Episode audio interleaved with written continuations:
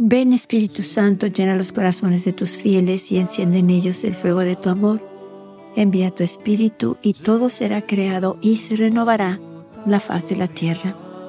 Vamos a escuchar hoy dos mensajes hermosos de nuestra Madre donde nos habla de la importancia de que le abramos el corazón a Dios, de que lo busquemos, de que estemos conscientes de que sin Él nada podemos hacer, que Él es nuestra vida, Él es nuestro futuro, Él es el que nos da todo lo que necesitamos.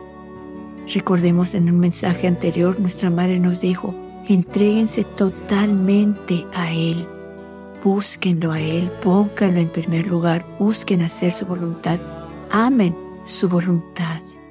Y Él se va a encargar de todo lo que ustedes necesiten. Si nosotros desde la mañana pensamos en Él, pensamos agradarlo, pensamos pedirle, deseamos pedirle que nos dé el don del amor para amar a nuestro prójimo, porque eso es lo que Él pide de nosotros, que amemos a nuestro prójimo. Si nosotros todos los días nos esforzamos en cumplir sus mandamientos, en vivir los mensajes de nuestra Madre, que son mensajes del cielo para nosotros. Si nosotros vivimos estos mensajes donde nuestra Madre nos dice que amemos a Dios sobre todas las cosas y a nuestro prójimo, también con obras de amor, con obras de misericordia, teniéndoles paciencia. Pero tenemos que entender que debemos pedir todos los días el don del amor en la noche antes de dormir pedirle a Dios el don del amor para el siguiente día, pedirle al Espíritu Santo de verdad, de lo profundo de nuestros corazones, el don del amor, ese amor divino de Dios que lo ponga en nuestros corazones para poder nosotros amar a nuestro prójimo. Cualquier persona que nos encontremos durante el día sea el amor que sale de nosotros, con una sonrisa, con un buenos días, con la simple mirada de, que los entendemos, de, lo que, de que los estamos escuchando, de que son importantes ellos. Nuestra Madre nos habla en, este, en estos mensajes que seamos portadores de la paz, que llevemos la paz y la bondad a este mundo que vive en la tristeza, en la oscuridad. Nuestra Madre el 25 de noviembre del 2007 nos dice, queridos hijos, en este tiempo de gracia los invito a orar. Oren y busquen la paz, hijitos.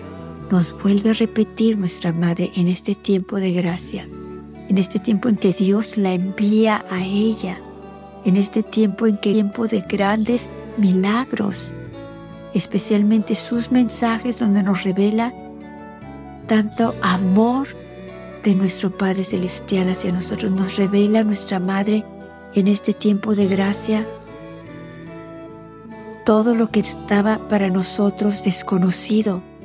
Nuestra Madre nos dice, en este tiempo de gracia los invito a orar. Oren y busquen la paz, hijitos. Nuestra Madre continúa diciendo, Él que vino aquí a la tierra para darles su paz, sin importar quiénes son ni lo que son. Él, mi hijo, vuestro hermano, a través de mí, los invita a la conversión, porque sin Dios no tienen futuro ni vida eterna. O nuestra madre nos está diciendo que su hijo, a través de ella, nos invita a la conversión, o sea, Jesús a través de nuestra madre nos está invitando, o sea, Él quiere nuestra conversión, que regresemos a Él, que lo pongamos a Él en el primer lugar, que le demos a Él las primeras horas de la mañana, que creamos en Él, que creamos en su amor, que creamos que somos importantes para Él.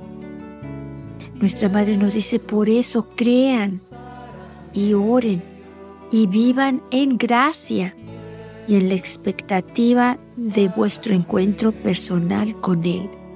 O sea, Él quiere que nos encontremos con Él al final de nuestra vida.